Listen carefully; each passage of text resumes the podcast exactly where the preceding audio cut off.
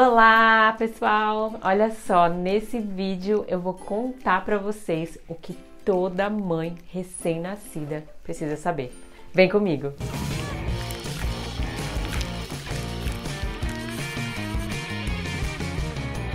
Esse vídeo eu tava ansiosa para gravar para vocês porque eu sei que existe muita dúvida, né? O bebezinho caiu aí de paraquedas, é lógico que muitas vezes você já estudou, você já leu a respeito, mas tem muita coisa que você vai ver no bebezinho, que você vai viver ali naquele momento que vai te dar muita dúvida.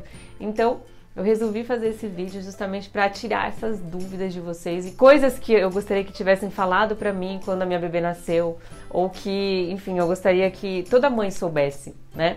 É lógico que por ser pediatra, Muita coisa eu já tinha estudado, eu já sabia, mas nada como a vivência e a gente saber a necessidade exata do que a mãe precisa é maravilhoso. Então, eu quero começar aqui com vocês com a amamentação. Gente, o que, é importante vocês saberem ali nos primeiros dias?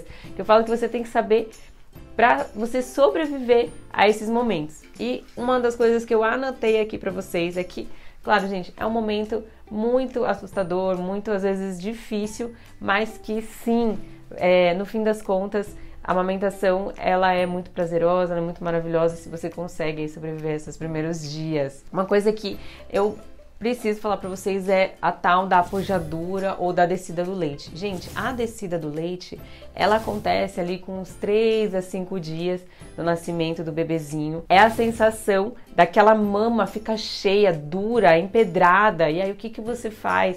Gente, a apojadura é importante que você faça massagem no peito, massageie bem da areola aqui, né, do mamilo para fora, né, em sentido horário, e também é uma massagem que chama shake. Eu vou deixar aqui para vocês um card que eu explico sobre isso. Dá uma olhada depois porque vai ajudar a salvar sua amamentação. Tenho certeza disso. Mas saiba que é importante você manter a livre demanda, você deixar o bebê mamar sempre que precisar e você fazer essa massagem de alívio para ajudar nesse momento. Uma outra coisa importante da massagem é justamente você fazer para evitar com que o bebezinho faça uma pega muito rasa, ou seja, o bebê pega só o bico ao invés de pegar a areola, e aí ele vai conseguir extrair bem. E quando o peito está muito duro, o que acontece é que o bebê não consegue fazer essa pega direito. Então, se você fizer a massagem, se você conseguir dar vazão ali, deixar a mama mais molinha para o bebê abocanhar, ele vai fazer uma pega melhor e vai evitar que machuque o seu peito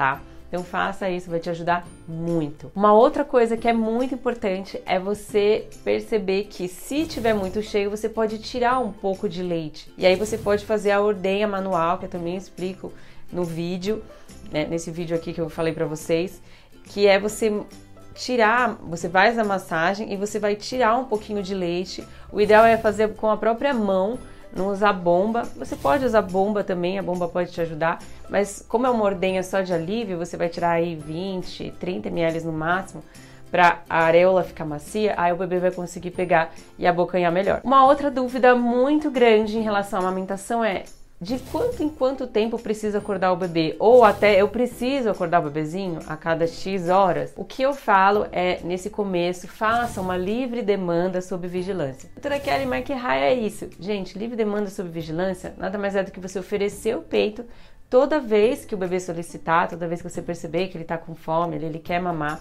você não vai negar o peito, você sempre vai oferecer o peito. Pode acontecer do seu bebezinho ser muito sonolento, e aí o que, que acontece? Você precisa é, fazer com que ele mame, e aí ele tá lá, tipo, 5, 6 horas sem mamar. Então, fica um pouquinho de olho nesses casos.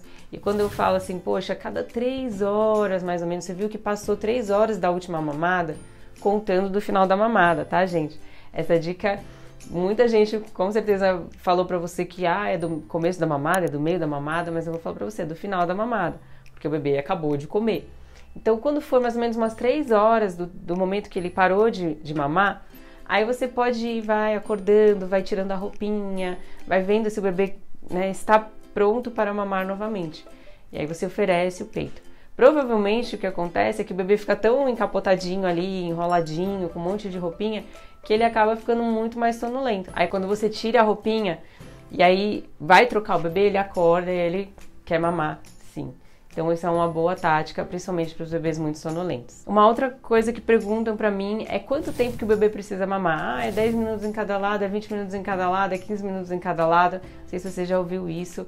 E a verdade é que amamentação e relógio não combinam, então o ideal é que você ofereça um lado, deixe o bebê esvaziar, entre aspas, aquela mama, não é que ele vai esvaziar completamente, mas você vai ver que ele vai ficar, vai ficando satisfeito, ele vai ficando molinho, você vê que ele não tá mais fazendo goles, né? A gente precisa olhar essa parte aqui, do, o gogozinho do bebê, eu falo, para conseguir ver se ele tá mamando bem. E aí quando você vê que ele já não tá mais fazendo esses goles, você pode tirar com cuidado, né? Eu falo para colocar o dedinho na boquinha do bebê e tirar com cuidado. Sobe o bebezinho, coloca ele para rotar.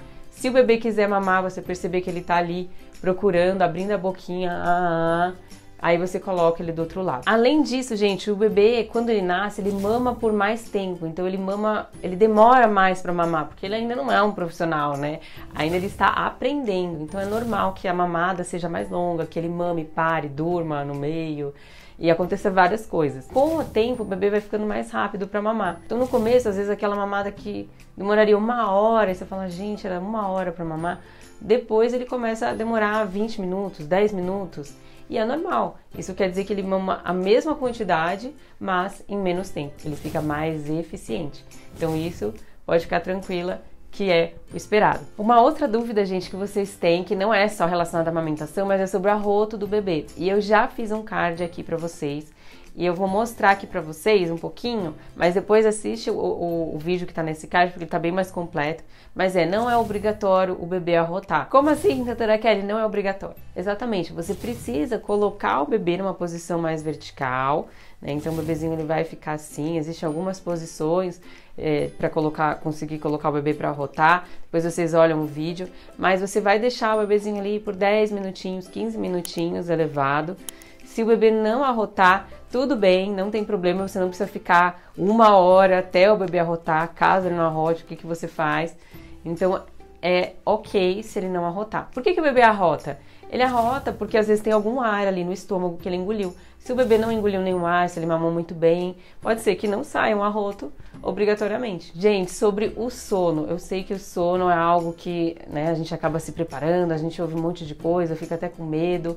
O sono realmente é algo que pega bastante durante a, né, o puerpério e aí a vida é nova com o bebezinho. Fique tranquila. Na verdade, o sono tem vários vídeos aqui que eu mostro para vocês. Eu vou deixar também a playlist no final, vou deixar alguns, o, card aqui de sono para vocês verem. Mas o sono do bebê, gente, ele é muito variável e o recém-nascido ele dorme muito mais do que fica acordado. Então é normal que o bebê fique aí de 16 a 18 horas dormindo em 24 horas. Mas é um sono cortado, é um sono picadinho. Então ele vai dormir um pouquinho, aí ele vai acordar, ele dorme de novo, aí ele acorda de novo. E isso também acontece durante a noite. O bebê também não diferencia o dia da noite.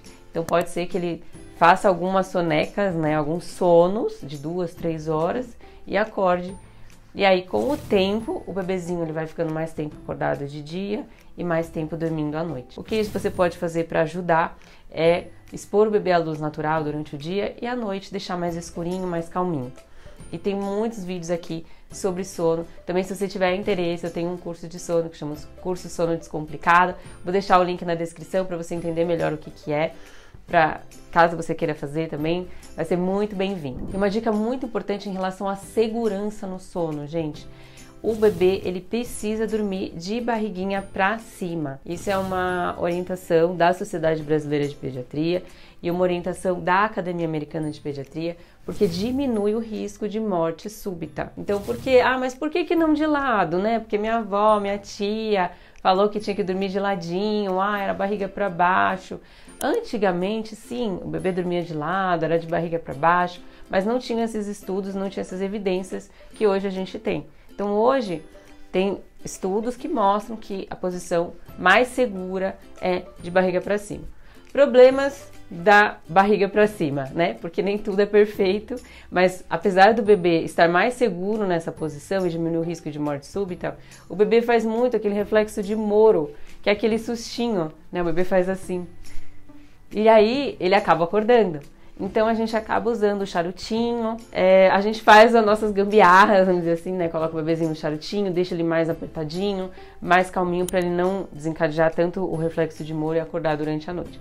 Mas ainda assim a posição mais segura, a barriga para cima. Bom, gente, esse foi algumas coisas que é importante você saber enquanto mãe recém-nascida. Eu sei que tem várias dúvidas. Se você tiver alguma dúvida também que eu não falei aqui, coloca aqui nos comentários que eu quero saber e quero responder para vocês aqui né, no nosso canal. Vai ser muito bom ter vocês por aqui. Não se esquece de curtir, compartilhar, se inscrever aqui, tá bom? Beijos e até a próxima. Tchau, tchau.